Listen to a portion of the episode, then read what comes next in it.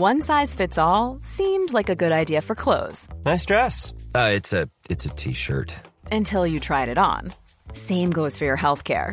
That's why United Healthcare offers a variety of flexible, budget friendly coverage for medical, vision, dental, and more. So, whether you're between jobs, coming off a parent's plan, or even missed open enrollment, you can find the plan that fits you best. Find out more about United Healthcare coverage at uh1.com. That's uh1.com.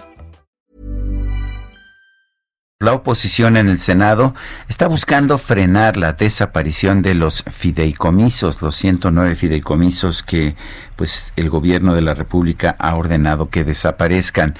Eh, vamos a hablar con Miguel Ángel Mancera, coordinador del PRD en el Senado. Miguel Ángel Mancera, buenos días, gracias por tomar nuestra llamada.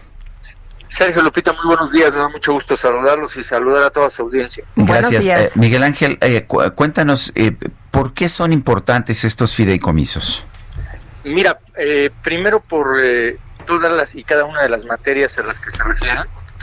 Hay materias fundamentales, como lo son la salud, la ciencia, la tecnología, la agricultura, la prevención y atención de desastres, el cuidado del medio ambiente. Por supuesto que las temáticas son eh, muy importantes, la protección a periodistas, la protección de víctimas, por supuesto atender muchos de los temas y compromisos internacionales también que se tienen por parte de México. Entonces, primero, la temática. Segundo, eh, pues hay compromisos que ya se tienen dentro de estos mismos fideicomisos que están en curso. Hay compromisos que de extinguirse de manera abrupta, pues quedarían sin materia y quedarían sin ningún soporte, obviamente pasando pues a su terminación anticipada. Eh, me parece primero que hay que realizar todos y cada uno de ellos. Eh, por eso es que de manera inicial, en el bloque lo que hemos platicado es poder convocar a un eh, Parlamento abierto en el Senado de la República, un diálogo en donde se pueda conocer de viva voz también si dentro de los propios fideicomisos tenemos prelaciones. Hay muchos de estos que son reflejo en los estados, es decir, determinar un fideicomiso eh, que pudiera ser eh, de alcance federal, tendrían que terminarse también todos los que sean de alcance regional. Por eso es que estamos haciendo primero este planteamiento, obviamente atender en cada una de las comisiones lo que se refiera a educación, lo que se refiera a ciencia, lo que se refiera a protección de derechos humanos, en la rama de periodistas, en la rama de víctimas, en la rama de defensores, y, lo que se refiere a medio ambiente, lo que se refiere a agricultura, es decir, cada una de estas tareas, cada una de estas ramas.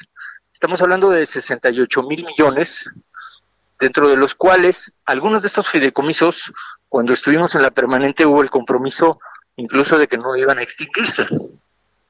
Esta sería una primera problemática. La segunda es que algunos de estos fideicomisos tienen que ser eh, desarrollados por su propia materia a lo largo no de un ejercicio presupuestal, porque nos explicaba el secretario de Hacienda que muchos de estos están pensando en ser incorporados a un esquema de presupuesto programado, eh, pero que cuyo ejercicio no podría cumplir con su objeto, dado que son multianuales. Muchos de ellos tienen compromisos que se van eh, complementando no en el espacio de seis meses ni de ocho, sino de uno, dos o tres años. Eh, entonces, eh, por eso es que nosotros consideramos que se tendrá que realizar un análisis detallado de cada uno de ellos, Lupita. Eh, doctor, ha hablado el presidente de la República de que es lamentable que se defienda a ladrones en el caso de los fideicomisos y que van a demostrar pues cómo se tiraban los recursos, ¿no? Y que en 10 días van a presentar un informe. ¿Qué piensa usted? Yo creo que como en todos los casos y como siempre lo hemos dicho, si hay irregularidades, si hay algún fideicomiso que estuviera ocioso, porque lo puede haber, si hay algún fideicomiso que no cumpla con su objeto, que haya perdido incluso la finalidad por el transcurso del tiempo, por la materia, por caducidad, porque eh, ya no está en un tema de actualidad, pues hay que analizarlos. el problema es que los, eh, los tomemos en bloque y que hagamos una extinción total de todos y cada uno de ellos. Nos han comentado investigadores, nos han comentado gente de la ciencia que, por ejemplo, en el caso de CONACYT, de extinguir estos fideicomisos, prácticamente se está extinguiendo la función misma, eh, la tarea misma de CONACYT no tendría ya objeto su existencia. Así que nosotros tenemos que analizar de manera responsable todos y cada uno de ellos. Tenemos que hablar con los presidentes de las comisiones, que ahí tenemos una oportunidad importante, porque en el grupo mayoritario se tienen varias presidencias. Se tienen presidencias de ciencias, se tienen presidencias de cinematografía, se tienen presidencias de educación, se tienen presidencias de agricultura, de energía. Entonces me parece que hay que hablar con cada uno de los presidentes y presidentas de comisiones eh, y obviamente hacer un análisis. Lo que sería lamentable es que fuera en bloque. Entonces eh, yo espero que, que nosotros podamos hacer un planteamiento, que lo podamos analizar con todo cuidado y ver efectivamente los que no estén funcionando o los que se les haya dado un uso indebido, pues eh, ya cerrar, terminar con su ciclo.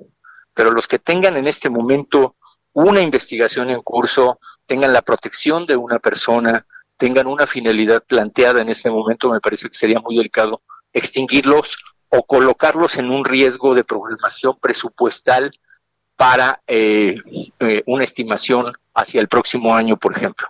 Eh, pero Miguel Ángel, eh, todo parece indicar que más que por más que que por el, destino concreto de cada fideicomiso, lo que está buscando el presidente de la República es concentrar en la asignación directa de los gastos. Eh, ¿Vamos a poder parar eso?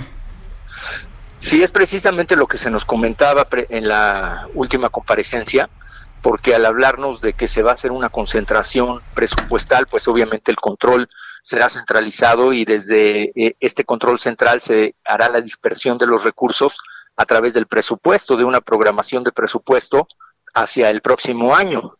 Y, y en el ejercicio actual, pues obviamente una concentración, seguramente a tesorería de la federación y de ahí hacer eh, dispersiones por cada una de las áreas. El problema es que de extinguir jurídicamente muchas de estas figuras se terminan anticipadamente compromisos que se tienen ya en curso investigaciones que, por ejemplo, están amarradas hoy con otros organismos internacionales, como pudiera ser el Banco Mundial, como pudiera ser el Banco Interamericano de Desarrollo, dado a que se tiene un fideicomiso, porque es lo que te piden. Si no hay un fideicomiso, no se lleva a cabo el ejercicio. Entonces, los que tengan estas complicaciones no pueden dársele un trato igual. El último de los casos, Sergio, el último de los ejercicios que tendría que analizar el bloque eh, pues es eh, en todo caso el análisis constitucional de la extinción, porque se trata finalmente de un ejercicio legislativo.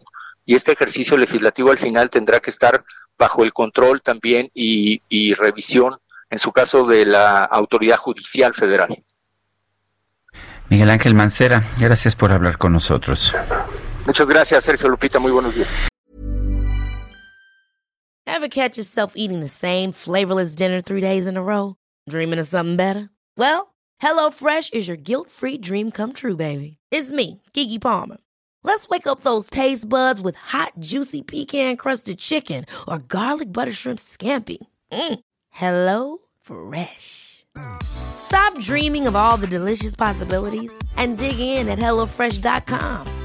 Let's get this dinner party started.